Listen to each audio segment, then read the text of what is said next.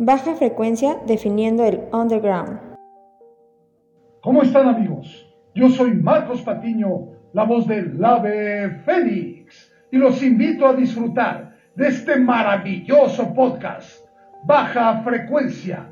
No se lo pierdan, porque recuerden que con baja frecuencia y con el Ave Fénix no se juega. Ave Fénix. Esto es Baja Frecuencia, un podcast dedicado a la cultura underground, difusión, notas, entrevistas, debates, análisis, conceptos y todo lo referente a cultura alternativa, subcultura, contracultura y en general a la cultura underground. Asalto sonoro al sistema auditivo. Y porque usted no lo pidió, esto es Baja Frecuencia, el mejor podcast del mundo, dijo nadie nunca. Nunca, Ah, nunca, nunca. Muy, muy, muy, muy feliz de estar una emisión más con todos ustedes, con esos escuchas y darle la bienvenida a mis amiguitos y compañeros Mario Macarra número 7 e Iván Coswell. ¿Cómo están chicos? Muy bien, muy bien. Estoy muy feliz de estar aquí con ustedes. Ahora sí el grupo completo. Por fin. Y ya también tenemos el invitado que está listo. Pero antes, siete. ¿cómo Sí, después andas? del capítulo más intrascendente de baja frecuencia que fue el Sí. pasado, para todos los que lo escucharon, hoy, Disculpen, una disculpa. hoy volvemos, te extrañamos Saraí, la emisión Ay, muchas pasada. gracias. Yo este también. es nuestro episodio número 29 y tenemos un invitado muy especial en la casa que Saraí nos va a presentar. Sí, pues la verdad me siento súper, súper contenta con contar, poder contar, perdón, con su presencia aquí en esta que es tu casa. Estamos con Daniel Valenzuela, conocido en el bajo mundo como Grillo, este, que es un muy, muy, muy buen amigo, hermano, familia, y él es artesano, músico, compositor, pintor, carpintero, de Tocho Morocho. De todo lo que se pueda. Sí, ¿cómo estás, Grillo? Bienvenido aquí al podcast. Ah, yo estoy bien y estoy contento de estar haciendo esto con ustedes. No, muchas gracias. Estamos muy agradecidos de que hayas venido a la entrevista. Ya teníamos rato queriéndote invitar. Ya habíamos puesto una rola en un capítulo. Sí, de fue- Sí, gracias por eso. Ajá. Y pues muchas gracias y para empezar yo te quisiera preguntar cómo nació en ti eso del arte. ¿Tienes tienes este familiares que se dediquen a esto? No, ¿Cómo? pues curiosamente no. o eres la oveja Raver de la familia. Algo así, sí, algo así. Somos, somos. Algo así, pues yo no me di cuenta tal cual como me percibía como un artista, solamente encontré una forma de, pues, de expresarme, ¿no? de encontrar algo, una terapia, como el kung fu, como algo así, algo así que veía, por ejemplo, desde niño en las caricaturas, ese tipo de curiosidades que te fueron encaminando a una conexión contigo mismo. Y hasta conforme fui avanzando y fui creciendo, me di cuenta que sí, que po- podría ser llamado artista de algún modo, ¿no? Aunque no lo percibiera así, yo solamente hacía las cosas por, Por gusto, vaya. por gusto y por esa sensación que te da a veces de estar, por ejemplo, mucho tiempo o más de una hora, dos horas contigo mismo sobre un papel, poniendo colores. Bueno, como escuchamos en la presentación de Saraí, pues Grillo es todo un multidisciplinario, pero ¿cuál, cuál fue de todas las disciplinas con la primera que, la que te acercó al arte? ¿Fue la pintura? O... El dibujo. Pues principalmente fue el dibujo desde niño y después en mi adolescencia conocí el graffiti. Ya, sí, sí, sí. El graffiti, la calle, los amigos y todas esas cosas divertidas. Y ahí aprendí mucho de... de- empecé muy, muy corta, yo creo que tenía como 11 años cuando empecé a usar aerosoles. Empecé a plasmar cosillas en las paredes. Y de ahí, de esa...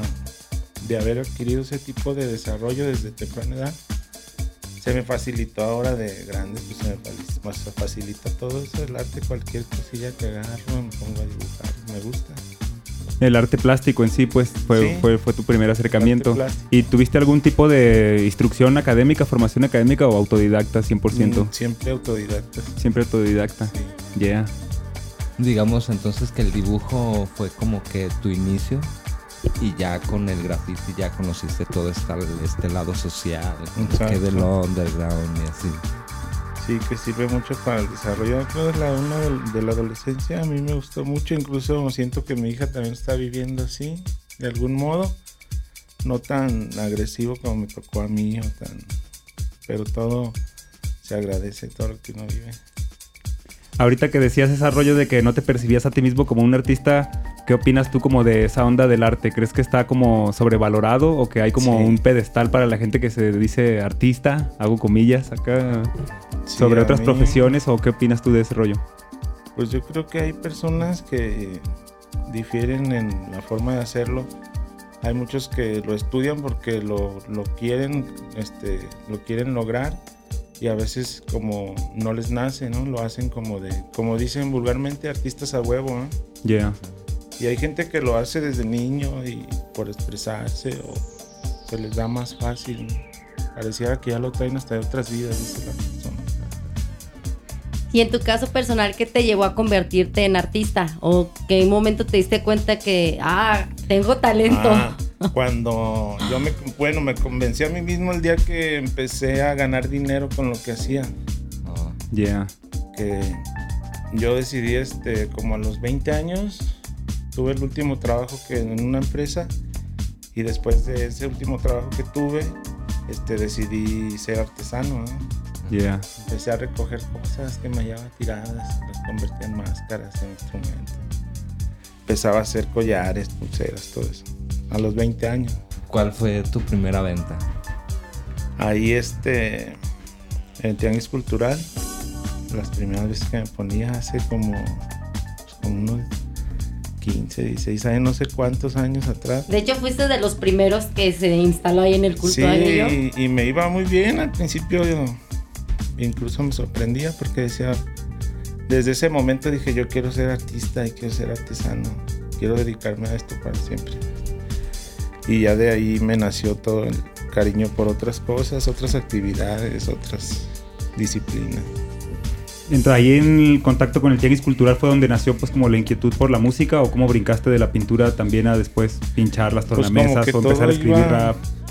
Pues fíjate que ahora que me doy cuenta que me lo preguntas si se me hace algo complicado.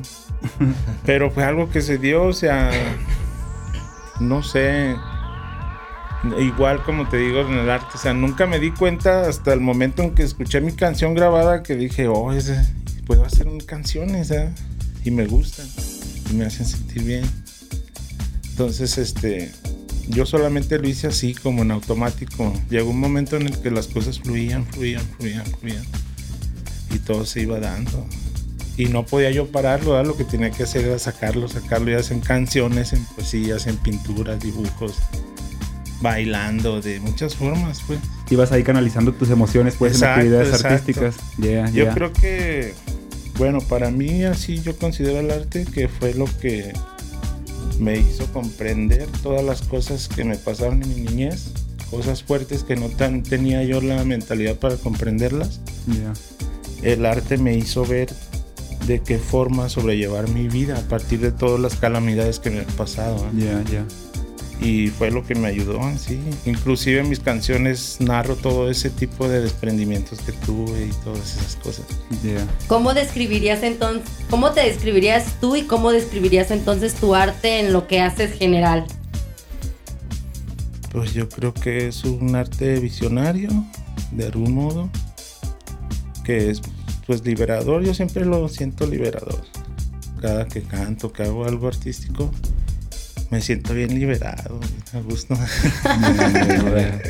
Eh, combinas porque empezaste dibujando, ahora pintas, también eh, le das a las tornamesas, eres DJ, cantas, eh, pero siempre lo has como combinado, ¿no? Todo. ¿De qué manera?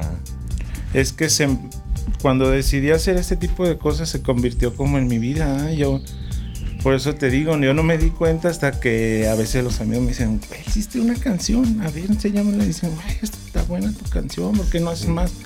Digo, pues sí, quiero hacer más, pero a veces me enfoco más que nada en mi vida, ¿eh? porque el hecho de ser lo que soy, la persona que soy, lo que hago en mi día, en mi día a día, es lo que me ha llevado a también a conectarme con esto. Es lo que me ha ayudado. Se me hace, se me hace curioso, ya hace rato lo platicábamos, creo, con el 7 de que hay artistas que les sale bien fácil todo. Y a mí se me hace bien, bien como increíble de que haces un chingo de cosas, pero pues tú así bien natural, así bien normal, como que ni te esfuerzas así. sí, o sea, y precisamente por eso lo hago, ¿verdad? Es como, a veces le decía el otro día a un amigo, le decía, pues fuera un pecado si no hiciera todo lo que se me ocurre, porque pues se me ocurren a veces muchas cosas. La semana pasada me puse a hacer una meditación ahí en mi casa y empecé a tener unas visiones, unas visiones. Y al final de toda la meditación y la visión me di cuenta, o sea, me cayó el 20 y mi mente me dijo, ese es un regalo. Y era una novela gráfica. Yeah. Por eso, por eso en la presentación que yo hice en el podcast para invitar a la gente a, a, que nos escuchara, por eso puse que es artista visionario, porque a mí me ha tocado que él es como un canalizador de todas esas Ajá, cosas, ¿no? Entonces a él de repente estamos platicando y en una conversación le llega así la, una canción, ¿no? Y dice, espérate, necesito escribirlo, espérate, Eh, necesito... Ya me como- voy ahorita. Sí. Sí, sí me pasa. Sí, sí. Y llegan así. bueno, así en este aspecto como más técnico, ¿cómo comenzaste a escribir? ¿Escribías solamente y lo montabas sobre beats ya de uso libre o también produces tú tu música? Este, estoy ahorita estoy trabajando con Adán Márquez, con. Blanco. Él es el que me está ayudando a producir canciones. Y pues estamos, pues vamos un poco lentos, yo creo, ¿eh? en comparación a la gente que sí se dedica a hacer canciones. Pero lo estamos haciendo de corazón, estamos haciendo cosas, pues cosas claras, porque para mí la música tiene que comunicar de una forma clara. Para que lo entiendan todos, desde los niños hasta la gente grande. Ya. Y es donde se encuentra la calidad del artista. Vamos. Sí, sí, sí. ¿Ah? Sí. Bueno, de la pintura a la, a la tornamesa, este, pero ahora cómo empezaste a escribir, cómo te diste cuenta que también tenías talento para Ah, pues escribir. fue eh, el- cuando me di cuenta y empecé a hacer las cosas fue cuando tomé más seriedad y me di- dije, pues sí, puedo ser un gran artista, ¿verdad? Porque Ah, chingado, yo puedo ser un buen artista. Sí, y luego ya me- a veces la gente me dice, no, güey, es que eso era cuando estabas morro, ahorita ya tienes tantos. Y digo, yo voy a seguir disfrutando lo que hago sin la pretensión de, de querer a llegar a ser famoso, no sé. ¿eh? Si llegara a, ve- a vender todo el arte que hago y vivir de eso totalmente, sí, me encantaría. Pero en eso estoy ahorita, como que estoy en una etapa ya de mi vida en la cual siento que eso me puede suceder. Ya, ya, sí. Sí, Y, volviendo como a ese rollo que nos platicabas de la visión de la novela gráfica, ¿la piensas publicar? O, o sea, ¿se, Sí. se te manifestó o está apenas ahí planeándose? ¿Ya Este, comenzaste ahorita, a escribir? No, pues ya la tengo clara, ya empecé a articularla en papel. Ya. Y este, pues me gustaría, yo también dibujo, pero me gustaría trabajar con otra gente que dibuje o- para que me ayudaran, pues. a- porque sí está bien interesante, a mí sí me sorprendió y me gustó. ¿Nos puedes dar así como una primicia? Sí, mira, la, la obra se llama, se llama Neem Mecha, el, el viajero interdimensional. Es este, una persona que está aquí en tercera dimensión, que por medio de una, de una meditación y una herramienta, vamos a decir así, que es un cuadrito de papel, este, con esa herramienta abre portales dimensionales con los cuales empieza a conectar con seres, en este caso, son la inteligencia artificial. Ya. ¿Te gusta esa onda como del futurismo y eso, el, espacio y Sí, esas sí, cosas? la verdad que sí, porque sí lo he tenido muy presente en la vida. Yo creo que todos desde las películas que veíamos, pero más allá de todo, soñábamos a veces hasta cosas más profundas que las películas, ¿no? A mí me pasaba. Y justo te iba a preguntar porque pues yo tengo ya algo de tiempo conociendo a Grillo y compartíamos el, el lugar en el Tianguis Cultural y siempre hemos cotorreado chido. Entonces, cuando él me comparte, lo que sea que me comparta, no sé, siempre te saca un mensaje bien chido o siempre te hace como venirte para arriba, es algo bien impresionante. Pero todo esto, Grillo, que tú platicas de las visiones y todo eso, ¿fue a partir del consumo de algo o eres de los que de cajón lo trae? Así que ya naces más desarrollado de tu Sí. ser porque todos podemos. Sí, Eh, sí, ya es lo que traes es parte de todos. ¿Ya pero lo traes o, yo, por o se te intensificó? Yo soñaba perdón? desde, desde muy niño, siempre tuve sueños donde pues me sentía bien poderoso, ¿verdad? De algún modo yo veía así las caricaturas y yo me siento así cuando sueño. Exactamente cuando estaba niño, entonces pues siempre he soñado y he traído esas ondas, pero a partir de hace que fue como unos ocho años, fui a una ceremonia de DMT, de Grupo Yeah. Alvarios con, con mi amigo Enrique. Saluda Enrique. Saludo Saludo, Quique. Y este, ya de ahí, no, pues transformó toda mi vida. La verdad que fui tres veces. En la última vez, la tercera, pues ya sentí, sentí ese poder del que les hablo cuando estaba niño que veía y soñaba. Me sentí otra vez conectado a ese poder que se siente tan infinito, ¿no? Que a veces cuando ya eres adulto y en tu madurez te pasas ciertas calamidades que te hacen endurecerte y no sé, ¿no? Entonces cuando fui a la última ceremonia me sentí así. Me dejaron sentir otra vez eso y creo que pues me ha costado mucho mantenerlo, ¿eh? Sí, sí. Y a partir de ahí, de esa ceremonia, este, fue cuando comenzaste ya al arte ya como en forma, a Sí, decir, "Ah, ahora sí quiero trabajar en esto y quiero plasmarlo. Exacto, como que Ya, ya. fue ahí el fue la llave, la puerta. ¿Cómo, ¿Cómo escoges tú la manera de canalizar eso que sientes en tu arte? ¿Cómo lo escoges decir? Como ahorita Esto lo voy a pintar, o esto lo voy a escribir, o esto va a salir en una rola. Ah, fíjate, eso está muy chido Sí. porque precisamente esto que vi Gracias, que me- esto que vi que les digo que era como una novela gráfica, o sea, me, com- porque dije, es una novela gráfica, me di cuenta de lo que era, con música, con buen arte de, en dibujo, con una buena historia y un buen desenlace. Lo puedes combinar, a lo mejor lo haces Ajá. digital y le puedes ya poner música. Y es lo que me gustaría trabajar con alguien más para, pues, para llevarlo a cabo, ¿verdad? hacerlo, traerlo a la realidad. Muchas cosas, por ejemplo, yo hace muchos años le decía a mi hija, soñé que cantaba y estaba, sí, en sí. un escenario y había gente poquita, pero a- les gustaba y yo me sentía muy bien. Yo le decía, "Ay, ah, que está loco. El Sai Circus después. Y ya después con los años, ya después le dije, le decía a mi hija, ¿te recuerdas que te decía que soñaba que cantaba? Estas canciones son las que soñaba. Ya. Todas esas canciones me costó todo ese tiempo traerlas, ¿eh? de tener, porque yo me daba cuenta que cantaba ya cuando estaba soñando y me ponía atento, ¿eh? decía, esto me lo quiero llevar de aquí, yo quiero llevar, traerlo de la cuarta dimensión a la tercera para que sea hacerlo realidad. Y lo empecé a hacer canción por canción, empecé a traer canciones porque me di cuenta que fue así porque les, como les digo, solamente fluyó. Ay, tengo una canción, a ver, cántala. Ay, ahí está. Ay, ah, es una canción. Y empecé así a hacer canciones. Wow. Eso sí está Oye, bien ¿y cuántas canciones tienes? Pues tengo canciones así ya bien estructuradas y todas bien bajadas, como dicen. Son como 16 canciones. Pero que que he las escrito. presentas como. Tengo un discos proyecto con un amigo que se llama Verde Armadillo, que es un proyecto con una banda. Ujú. Ahí tenemos 13 canciones que son 7 dedicadas al espíritu y 6 dedicadas a la esencia femenina como tal. Poesías y cosillas ahí. Ya, entonces totalmente todo el concepto de tu arte está influenciado por tu trayectoria de vida y tus creencias espirituales y todo esto, o sea, como resumiendo todo lo que Sí, hemos platicado, dirás que sí está influenciado pues por todo ese rollo. Ujú. ¿Y qué otras influencias has tenido a lo largo de tu vida? También ahorita mencionabas que películas o caricaturas. Ah, ¿Qué sí, el, cosas te el cine me gusta mucho. Hay varios directores que me gustan mucho. Y la forma en la que hacen. Ahí fue cuando empecé a, a apreciar a los artistas. Desde dónde venían sus ideas y el arte, cómo lo desarrollaban cuando empezaba a examinar sus obras. Y el cine es muy bueno para eso porque entiendes a la persona que estás- lo está creando. Las películas son pura magia. A ver, mencióname dos obras sea lo que sea que te hayan inspirado.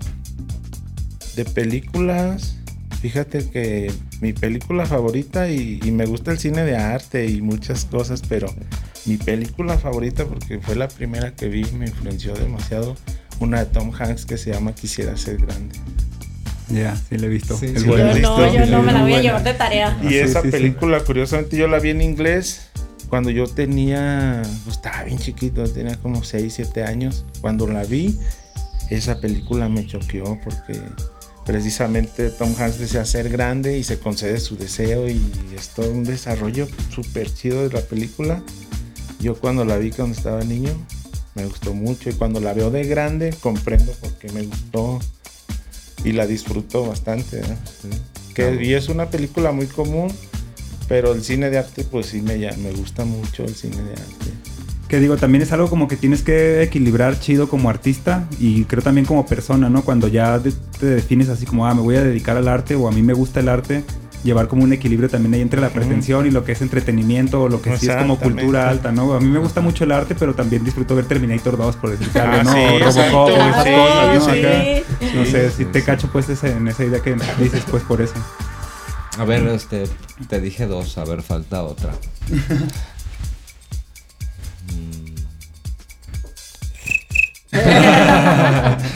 O paso. O paso con una rom, alguna banda, en la música, un pintor. Ah, la música. Es que sí me gusta la música. Disfruto de toda la música. Fíjate que hay poca música que no disfruto. Sí. Ya. Pero fui influenciado por pues, el rock, el rap desde niño, no sé. Todo el... Mi, de mis bandas favoritas son los caifanes, por ejemplo. Sí siento en, mi- en mis letras o en mi música, sí siento la influencia de los caifanes. Sí.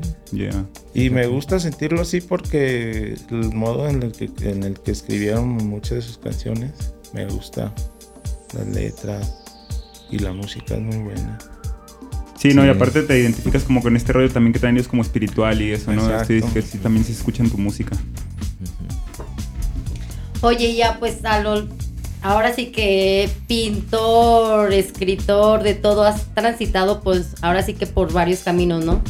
¿Qué te lleva a estar innovando? Porque se supone uno también tienes que evolucionar junto con, con tu arte y todo eso. ¿Qué te lleva a, eso, a estar innovando y buscar nuevas formas como de estarte expresando? Esa es la necesidad del desarrollo.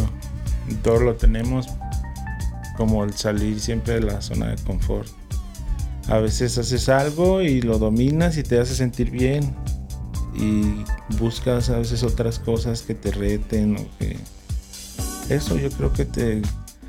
Que cuando te retas a ti mismo es cuando tienes un, desarrollo, ¿no? Y como artista creo que eso funciona muy bien porque se desarrolla tu, lo que hagas, ¿no? La disciplina. Entonces es esa la necesidad que siempre uno tiene de estar cada vez mejor, por ejemplo. Y si lo tienes identificado como cuando ya te, o sea, que tú como con criterio propio tú digas, ah, ya me estanqué, hasta aquí es hasta donde puedo llegar, hasta donde ya le di, o acá, o aquí Sí. tengo que reinventarme, evolucionar, o sí, sí, lo tienes y sí identificado, me ¿no? pasa bien seguido, a veces me detengo mucho y yo, por ejemplo, no, nunca estudié en ninguna escuela, en ningún instituto, pero cuando decidí hacer, por ejemplo, una pintura a la cual me retó, que dije, esta pintura mm, es un reto, y ya tengo años haciendo esa pintura, esa pintura es mi escuela. Ya, no ¿Por lo has terminado aún, pues está ahí en no proceso. queda terminada y, y a, partir de, a partir de esa pintura empecé a desarrollar otras, y, pero siempre volvía a esa, ¿no? Como una raíz que tenía que terminar y desarrollar y llegar a cierto punto para poder hacer más. ¿verdad? Sí, sí, sí. Y eh, ahorita ya estoy cerca de terminarla y terminar algunas otras que han sido los retos para mí que pues que no, o sea, me, me gusta tomarlos, pero no sé realmente cuánto tiempo vaya a ser, o, o sea, es algo así el arte, ¿no? Hay cosas que sí te tienes que poner las pilas, ¿no? Como ahora que estoy haciendo tatuajes, que También tatuaje. No, fíjate. es- haces un tatuaje y entonces tiene es tiempo, ¿no? Porque es como una persona que va al dentista, no quiere sentir dolor, estar incómodo, Sí, sí, o sea, sí. lo más rápido que sea y lo mejor posible que sea tu creación. Eso es lo, lo, lo mejor en el tatuaje, ¿no? Y en todo yo creo, pero en eso sí tengo que ser delicado porque es un lienzo vivo y todas estas cosas. Oye, pero ¿y qué te motivó de ser dibujante, pintora, a brincarte al mundo del, del tatu. Aquí te tengo uno, ¿eh? Este, este, te lo presumo, Eh. este me lo hizo el amigo Grillo. Pues fue, fue la onda de que mi hija también le interesó.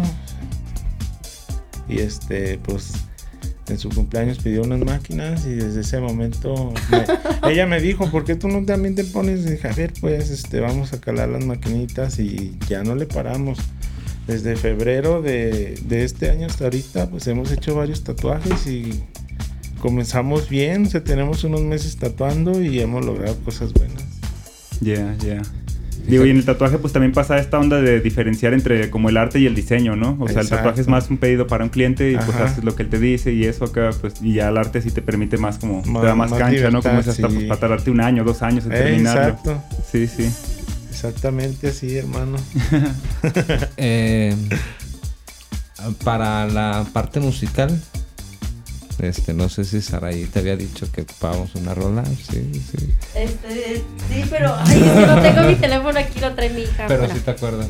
Ah, sí, la canción sí. Ah, sí.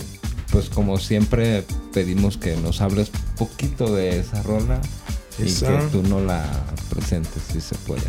Esa canción se llama Neura. Es una canción que hago con Adán Márquez. Y este, bueno, a mí me gusta mucho porque está muy, muy profunda y habla de, por ejemplo, mis encuentros, mis primeros encuentros con la muerte en mi niñez. Por eso es algo profundo y oscuro. Mucha gente me ha dicho que esa canción se oye, se oye así, ¿no? Profunda, oscura, que está pesada, me dice. Y les digo que es por eso, porque, o sea, narro un poco mi, mi primer encuentro con la muerte, que fue precisamente cuando tenía 5 años, que me, me apachurró una vaca, me cayó encima.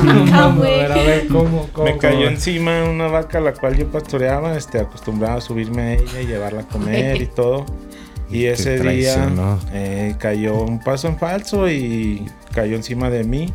Durante varios minutos estuvo aplastándome al grado en que sentí que iba a reventar mi cabeza. Sí. Yeah.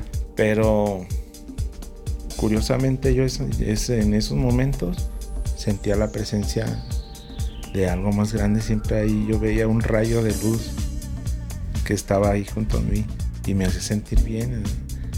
Ya cuando abrí los ojos ya estaba viendo el cielo de nuevo. Yeah.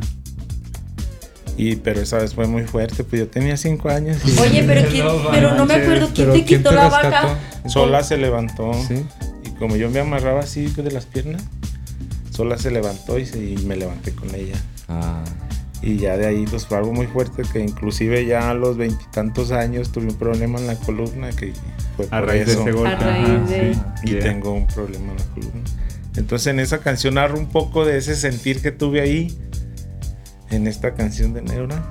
Wow. Es como un interludio este, largo donde hacemos ahí una onda locochona y después de como a la mitad de la canción empiezo a cantar yo a narrar esto que les digo de algún modo y ya es eso. sí, órale. Muy Órale. bien, pues, pues vamos a escuchar Neura de Grillo y regresamos al baja frecuencia número 29. Pues baja frecuencia, perros.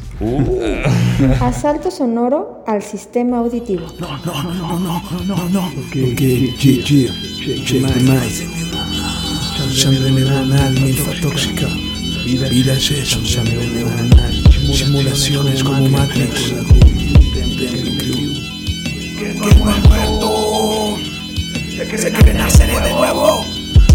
Sangre neuronal linfotóxica vida es eso simulaciones como Matrix. Hoy rap concreto. La estructura es sólida. Busco rap. Indefinible Nadie. Nadie. Nadie. Échalo, échalo Quiero estar contigo Vida neuronal Soy idiótico con el sistema. Todo está perdido. Todo, todo está perdido. No Ave Félix. Como de la sangre. es el sueño de salir rap efímero poética gótica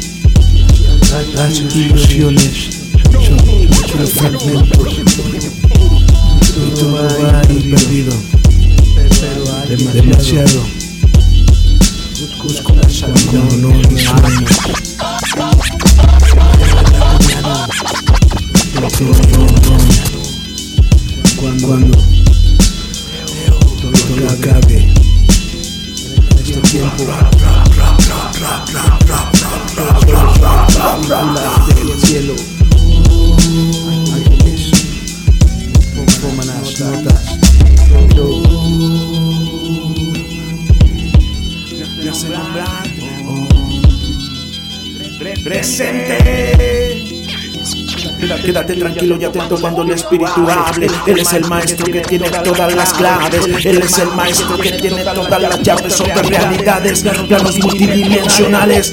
Aquellos que no te quieran ver sufrir o sangrar. No te dará lo que tú quieras, sino lo que Él te quiera dar. Que venga la vida, que venga, pero que traiga la muerte para entretenerla. Que bailen frente a mí para poder verlas. Quiero estar junto a ellas, me parecen tan bellas. Estrellas en el cielo anuncian que no he muerto. Aunque la vida me aplaste, sé que renaceré de nuevo. Fui forjado en el fuego como el hierro. Arde la sangre, es el sueño de salir de ese agujero y ver la luz de nuevo. Me hace nombrarte, es el sueño de salir de ese agujero y ver la luz de nuevo. Me hace nombrarle, omnisciente, omnipotente, omnipresente, inefable, inconmensurable. Omnisciente, omnipotente, omnipresente, inefable, inconmensurable. Quédate tranquilo y atento cuando el espíritu hable. Él es el maestro que tiene todas las claves. Él es el maestro que tiene todas las llaves, otras realidades, planos multidimensionales. Va y viene y nunca se detiene. Es la energía que vivo siempre te mantiene. Tú nunca mueres, tú nunca mueres. Solamente tu alma transmigra entre universales seres. Eres, eres, eres todo eso que sueñas. Eres todo eso que das. Eres todo eso que bajas con tus propias manos desde la cuarta dimensión a esta realidad. A esta realidad.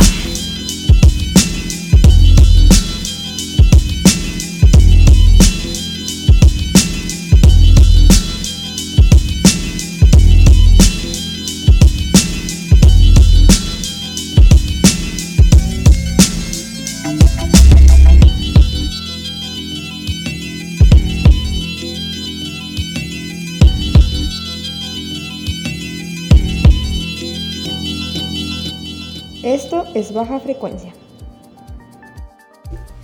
Y regresamos al baja frecuencia número 29 después de haber escuchado Neura a cargo del grillo, una- un trabajo que hizo con Adán Márquez. También lo queremos invitar al buen Dragón Blanco, ahí lo pueden recordar por proyectos pues importantes de la escena en Guadalajara como Código de Poetas Locos y actualmente con su proyecto de Dragón Blanco. También lo queremos invitar. Saludos Adán. Sí, llegas saludos al buen Blanco. estás ahí en la agenda, también te queremos invitar. Y pues a mí me gustaría continuar con la entrevista preguntándote, Grillo, a- acerca pues de esta rola que dices que le hiciste con Adán Márquez. ¿Cómo te va a ti con la sinergia con otros artistas?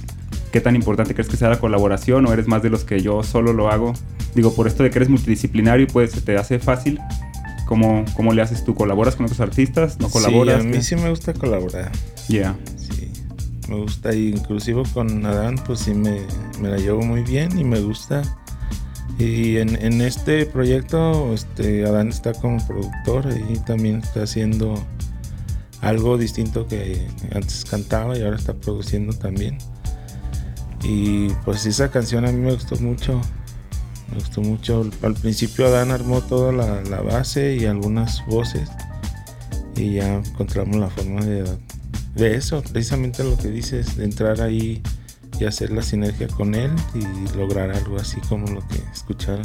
Y que digo, también es algo mucho como de los autodidactas, ¿no? Al no tener como una formación académica, pues tienes que aprender de, de De los todo, colegas, ¿no? De los camaradas, pues ahí te van enseñando técnicas, formas, ajá, es la escuela. Exacto, Yeah, yo creo yeah. que de esa forma es como aprendes cuando convives con otras personas. Así Cuando que, tienes esa, esa afinidad de aprender de todos. Así que si usted es autodidacta, pues aprenda de todo. Si usted quiere hacer arte y no quiere ir a la escuela, pues júntese con artistas y aprenda de ellos.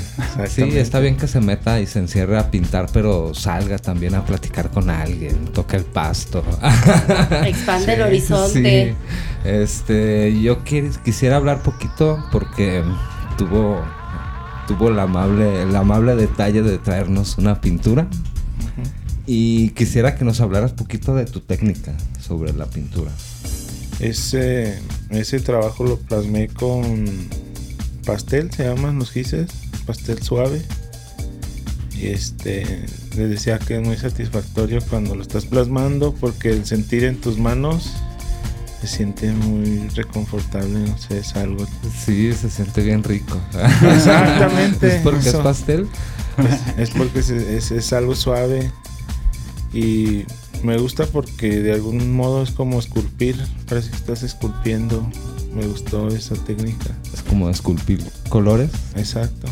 Este, ¿siempre has usado la misma técnica o has o- Esto tengo poco que lo estoy usando y siempre mezclo todo porque lo que tengo al alcance es con lo que plasmo y me gusta mezclar. Ahorita que estoy tatuando con las tintas que me sobran a veces de las sesiones me pongo a hacer dibujos también. Y me gusta cómo se ve esa tinta sobre algunos papeles también. Está bien chingón. Y también em- implementas eso de el arte visionario en tus pinturas. Yo creo que sí, casi siempre encuentro ese- esa forma o ella me encuentra a mí o algo pasa. Que es esa sinergia que la conexión que ya tiene uno con cuando te pones a plasmar algo. Oye, ¿y por qué casi siempre mujeres? Porque yo he estado ahí en su casa y siempre, siempre, o sea, pintas de muchas cosas, pero porque casi siempre Pues mujeres? es que siempre he estado rodeado de mujeres. Yo tengo cuatro hermanas, tengo una hija y siempre estoy rodeado de mujeres, no sé. Pues le digo que puede haber sido mujer ¿no? en otra vida, porque inclusive muchas cosas que hacen solamente las mujeres, muchas sí se me dan. a ver, a ver cómo. cómo Como por ejemplo cocinar algo rico, este, otro tipo de actividades, como manualidades, por ejemplo, que a veces hacen todo, solamente las mujeres como tejer o ese tipo de cosas. También me gusta hacerlas. Haces tus Sí. chambritas. Sí, me gusta hacer algunas cosas que, y son cosas que se me dan así. Y curiosamente mi mamá pues, quería enseñar a mis hermanas, que son cuatro, y terminaba aprendiendo más rápido yo. ¿eh? Ah, sí. Era el hombre. Qué chido. Y as- no sé, siempre son mujeres como que vienen a mi mente, siempre la esencia femenina. Oye, a ver, este, yo quiero hacerte sí una pregunta. Tú, bueno, desde que tiempo que tengo conociéndote siempre cuentas como que un chingo de aventuras y cosas que dices, ah, solamente a Grillo le sucede, ¿no? si tú pudieras escribir así un libro, una novela, ¿qué género sería ese libro y cómo lo pondrías? ¿Cómo le, cómo le llamarías al libro de tu vida? Pues yo creo que sería algo así de fantasía. Sí. De fantasía, pero. O sea, como lo que. De esa fantasía que conoces cuando estás niño, pero digerido totalmente ya a una persona de, de 40, 50 años, ¿no? O sea, como. Esa sinergia entre ese paso que. Cuando olvidaste toda esa magia de la niñez, encontrar como esa clave para que pudiera conectar con las personas, algo así de nuevo, no sé. ¿Y qué nombre le pondrías a tu libro? Ah, pues un nombre así, La vaca asesina. o algo así. chistoso, algo, no sé, algo que si fuera pues llamativo, ¿no? No, le pondría... ¿Qué le pondría? ¿O lo quieres pensar? No, pues sí es algo difícil de pensar. Sería una obra ya muy difícil, ¿no? Tal vez tendría que llegarte en una visión como la, la novela gráfica que nos dices, ¿no? Sí. Que eso sí fue, fácil ponerle el nombre. sí. Ahorita que comentas eso de conectar con las personas, a mí me gustaría preguntarte, em, cuando haces tú tu arte, ¿qué tanto piensas como en la validación de las personas? ¿O haces un producto pensando así como, ah, esto se lo puedo vender a tal público o puedo exponerlo en tal lugar o simplemente te dejas ir y, y lo haces? Pues es así, me dejo ir.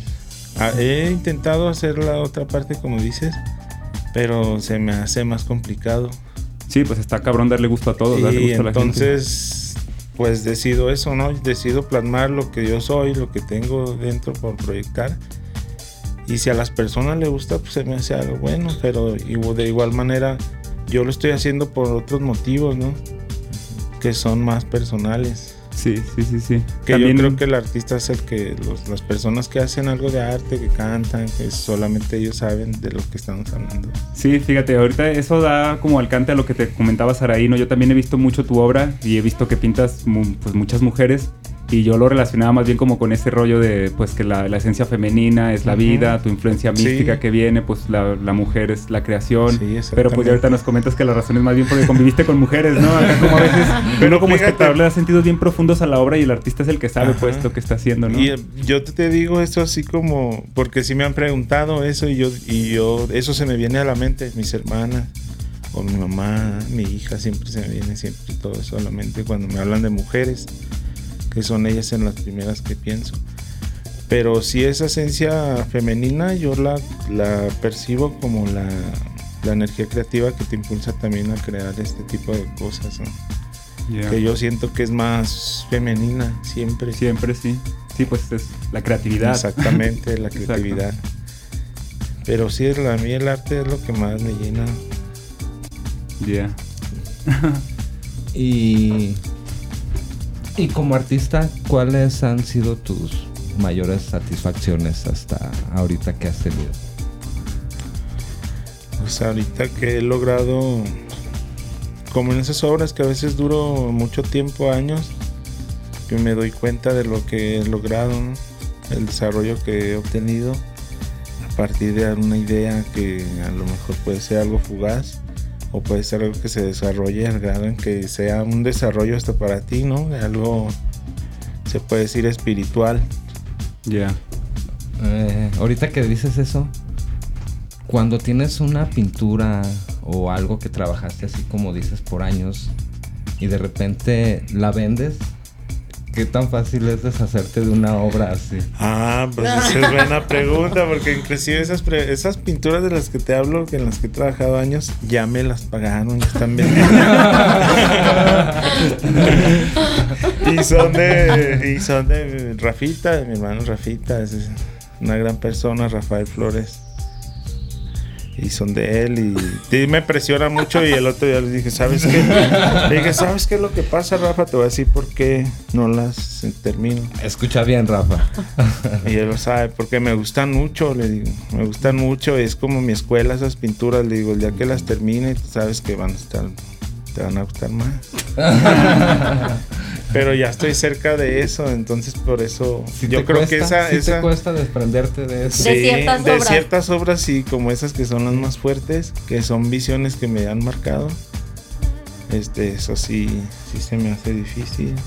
Pero esa es la satisfacción de que ya lo quiero lograr para haber hecho todo, ¿no? Tal cual. Que haga la obra, se termine y la quiera quien debe tenerla.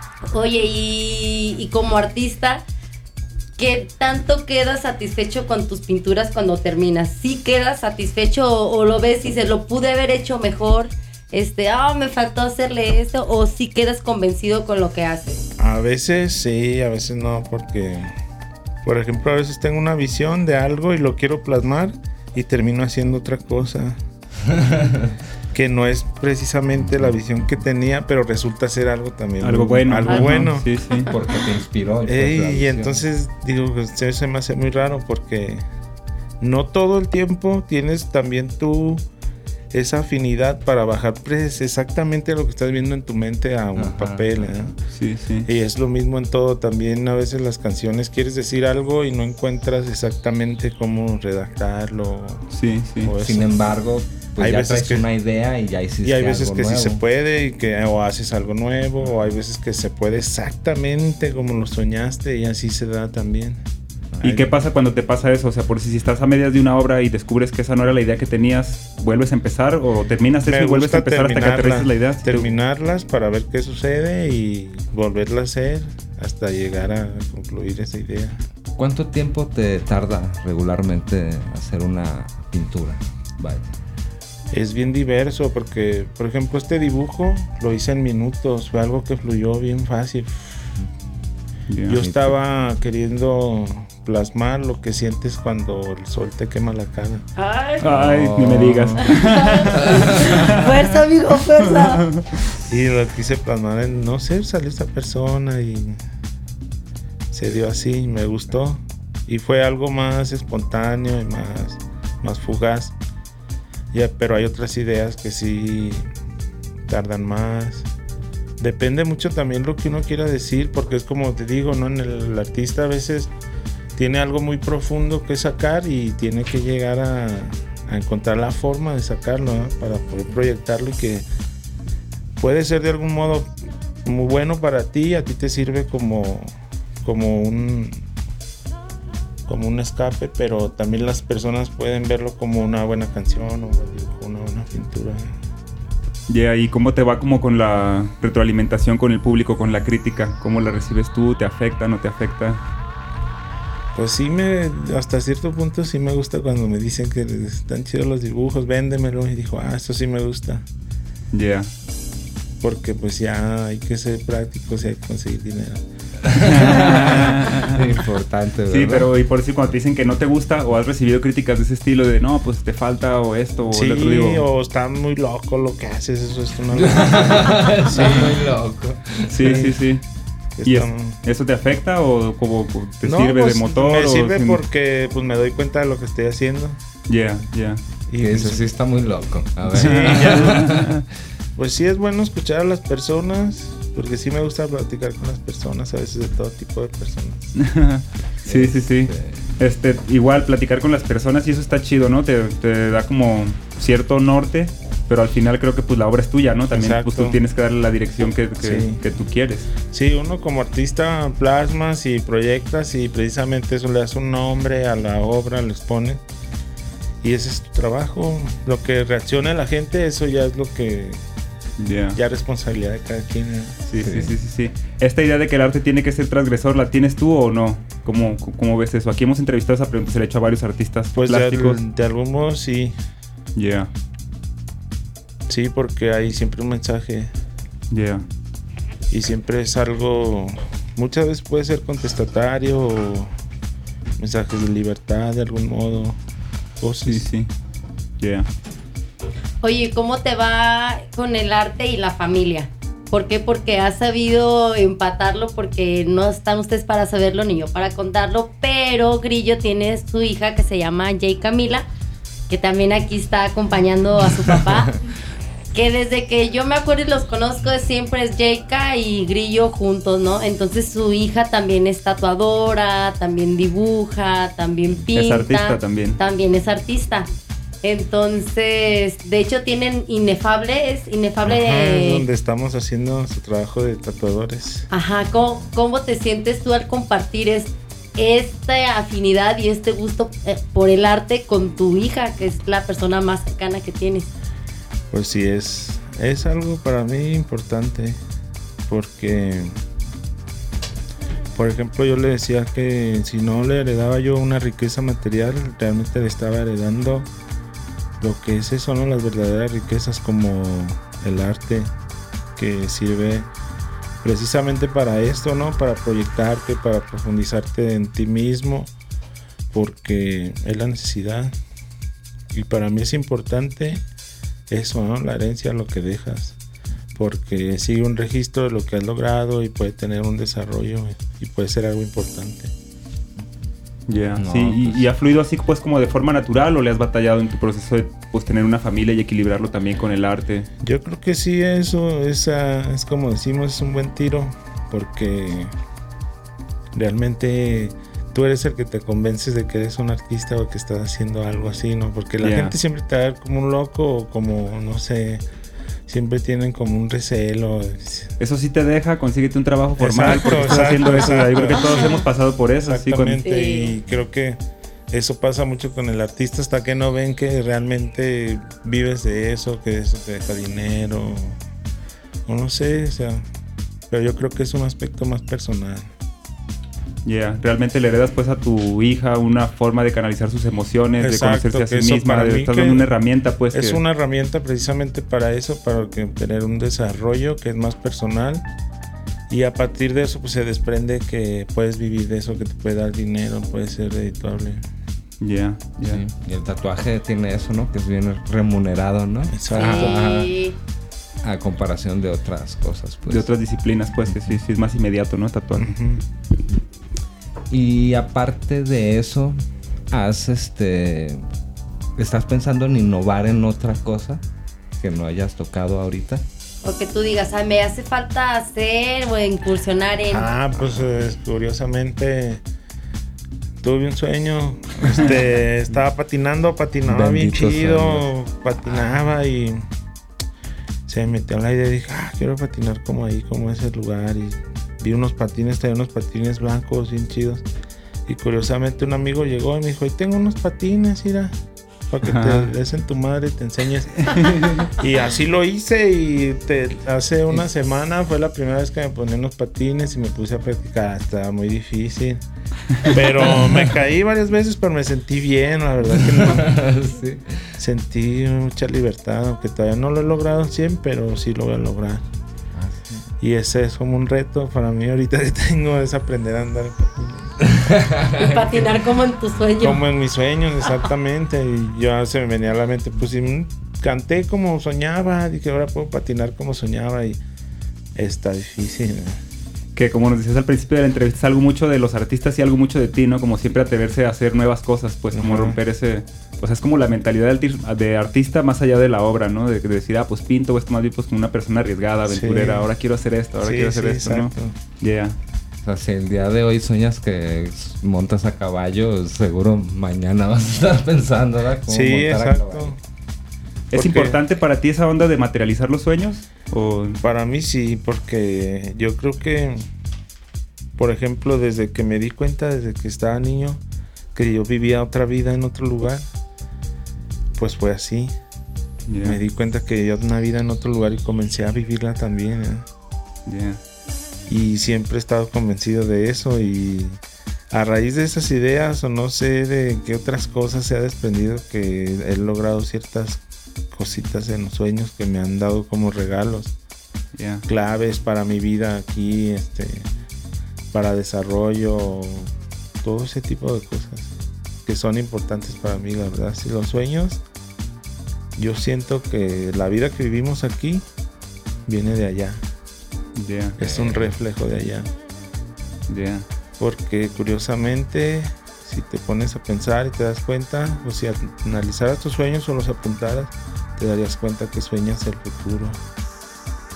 Yeah. y después comienzas a vivir esas cosas que ya habías soñado. A lo mejor estabas niño y tuviste una visión de algo que vives a los 40 años. y es algo, pues te hace sentir, a mí me hace sentir vivo. Sí. Nunca lo había pensado de esa manera, pero me llegó un recuerdo ahorita que lo dices porque yo de morro me gustaba grabarme. En, ¿Sí? Tenía grabadoras esas viejitas y jugaba con mi carnal a tener un programa de radio. Y ahorita que lo dices me... Oh. Sí, nuevamente, qué loco. Sí. Invita a tu hermana un día. Sí, Sí, ya cerramos ese ciclo a lo mejor.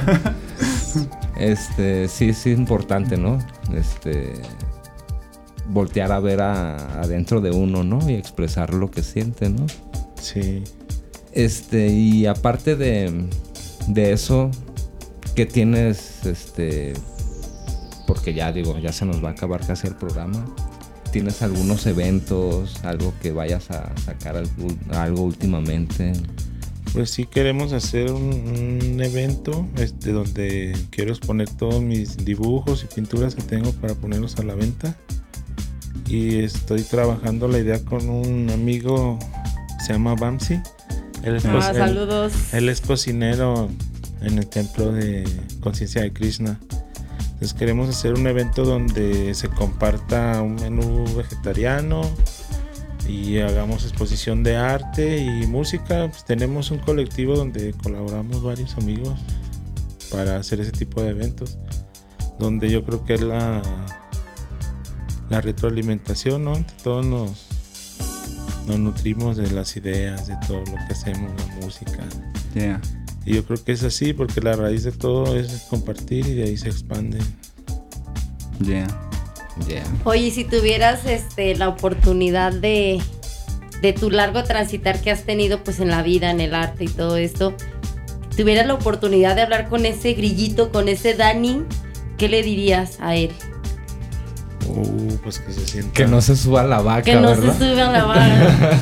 No, que viva todo con más intensidad. Aún más intensidad. Sí. ¿Sí sientes que te faltó intensidad a tu juventud Pues o yo, qué? yo pienso que no que me haya faltado, pero si se puede más, ¿por qué no? ¿Por qué no? Claro, claro. es que Grillo sí, sí, sí. platica que él siempre fue ese niño que le decían, quédate ahí, mijo, y se quedaba así, sin Sí, fue bien moverse. obediente y todo, porque tuve, a mí de los, cinco, de los cinco años a los 11 más o menos, tuve una etapa que fue como de autismo, tuve un trauma que me llevó a dejar de creer en las personas. Yeah. Y estaba yo muy niño y eso me interiorizó mucho en mí y me llevó a tener un cierto desarrollo Yeah. en mi persona desde que estaba niño a un conocimiento más interno. Y eso también me marcó bastante. Y, Y el típico niño así bien portado que todos le- y todos llegaban y le daban cosas. Y ay, qué buen niño. Eh, les digo, ay, mira el niño bien tranquilito ahí. Yo decía, bueno, pues bien traumado el niño, no ya no te quiere ni mover porque Bien sientes que la gente te, va a hacer algo, no sé. Pierdes la fe a veces desde muy temprana edad en las personas. A veces pasa. ¿Y cómo ganaste otra vez la fe en las personas? ¿Crees que el arte Yo te ayudó? cuando... Sí, el arte fue lo que me ayudó.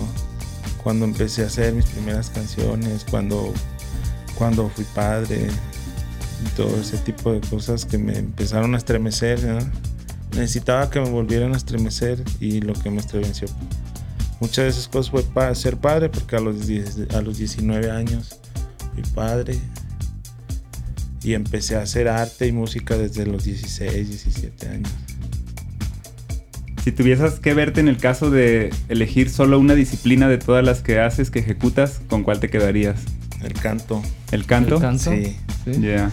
Sí, a veces, más. a veces sueño y me levanto y digo, wow, estaba soñando que cantaba con un mariachi, pero bien fuerte, una cosa bien impresionante. Y eso sí me llena mucho el canto porque realmente fue así. Eh, Lo que he traído a lo- a- aquí a esta realidad de los sueños, lo más parecido ha sido las canciones son exactamente como las soñé. Sí. Yeah, Sí. qué chingón, qué chingón. Las canciones sí son exactamente iguales. Sí, recuerdo alguna vez una charla que tuve contigo en un parque donde me comentabas que la música era un regalo de los dioses y acá me, me hizo mucho ruido pues y me lo quedé, ¿no? Como de la importancia de hacer la música Sí. bien porque pues era un regalo para transmitir emociones a la Sí. gente y eso que dije, ah, el grillo, pero saca buenas. Saca. Sí. Me recuerda a este artista Tartini que soñaba que el diablo le tocaba el violín. No, era Paganini, ¿no? No, Tartini. Tartini. Ajá. Tiene su sonata del diablo. Eh, Niccolo Paganini, este, él tocaba en los cementerios. Yeah. Él iba y Sí. tocaba en los cementerios. Pero Ajá. Tartini, él soñaba que el diablo le tocaba el violín. Y él cuando reprodujo eso, y todos le decían, no mames, que está bien chingón. Y él decía, es que yo no... Yo no sea, lo hice, yo lo soñé. No, o sea, pero yo no lo puedo reproducir como yo lo soñé. Y entonces ahorita que parecido, escucho a él que dice, yo sí lo reproduzco como lo soñé, eso se me hace algo bien chingón. Si estás de es un regalo. materializando tus sueños. Y de, y de todas estas rolitas que, que han sido regalos de ahí de- del mundo del espíritu, ahí de los dioses, ¿cuál es tu rola favorita? Que es con la que dices, oh, con esta siento. Hay una Y un canción, pedacito. hay una canción que es para Metatron. Yeah. Ay, no más. Ah, Esa sí, sí, sí. es una canción que sí me hace estremecer. Me gusta mucho. Ay, compártenos ahí un pedacito, Andale. A ver. Va así, ¿eh? Dice. Arquitecto de la creación, eres tú, gran maestro. Arquitecto de la creación, no hay errores en el universo. Arquitecto de la creación, eres tú. Ilumíname con tu creación, con tu luz, tu amor. Maestro Metatron, Maestro Metatron, Maestro Metatron.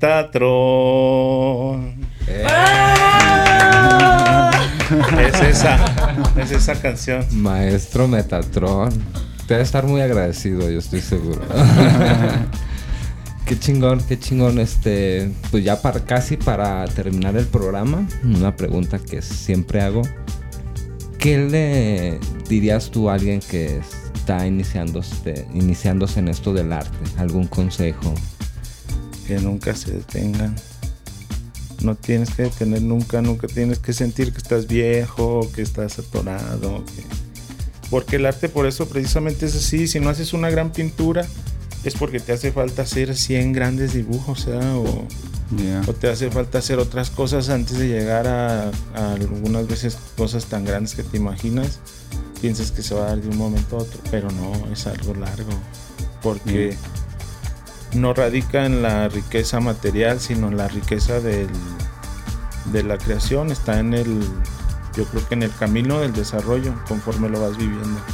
Sí, dirías más que el éxito es el camino que en sí el llegar al, al- al lugar, pues, al destino. Yo así lo siento y- Hay que disfrutar del camino. y disfrutar de ese camino porque al final te va a llevar a un desarrollo interno, aunque no lo quieras. Qué chingón. qué No hay error, no, hay, error. Lo decía este filósofo, ¿no? Este, MC Dinero. MC Dinero. No hay error, No no hay error. error. Pues muchas gracias, Grillo, por haber estado. No, aquí. gracias a ustedes, la verdad que me gustó mucho, me divertí y es algo muy sano. Si alguien quiere encontrar tu trabajo, ¿en qué redes sociales pueden encontrar tu Pues música o tu en- pintura? En Facebook, en Facebook o en Inefable Tattoo Studio, ahí estamos subiendo los tatuajes, algunos dibujos que hacemos, que- donde trabajo con mi hija en eso del arte, de estar desarrollando y plasmando cosas. En Facebook, ¿cómo estás? Para Estoy escuchan. como Grillo, Teo, Metatron. Ok. Ahí me encuentro en Facebook y ahí podemos compartir cosas. Ahí en nuestra humilde página vamos a estar ahí compartiendo tus Ah, redes. gracias. Y pues muchas gracias por haber estado aquí. Gracias a mis amigos y contertulios. Este fue el Baja Frecuencia número 29. 29. Y pues aquí nos vemos a la próxima. ¿Algo que quieran decir? No, pues muchas gracias por habernos escuchado. Muchas gracias, Grillo, por haber venido. Y pues Gracias. estén al pendiente del próximo Baja Frecuencia. Sí, muchas gracias Grillo, te quiero mucho, sabes que eres primo, eres familia y siempre te lo he dicho y nunca me voy a cansar de decirlo que te admiro por, por ser quien eres Gracias. y por toda esa lucha que siempre has llevado día a día y lo buen papá que eres, lo buen amigo que eres, la excelente persona que eres y siempre te augurio mucho éxito para, para tu andar. Y a ti baja, baja frecuenciano que estás ahí escuchándonos, muchas, muchas gracias por reproducir estos programas, por darnos todo ese amor y ese cariño, que se les multiplique por millones. Este fue el mejor podcast del mundo. Dijo nadie nunca. Nunca, Ah, nunca. Tomen mucho agua, Gracias. tomen mucha pulque y bye.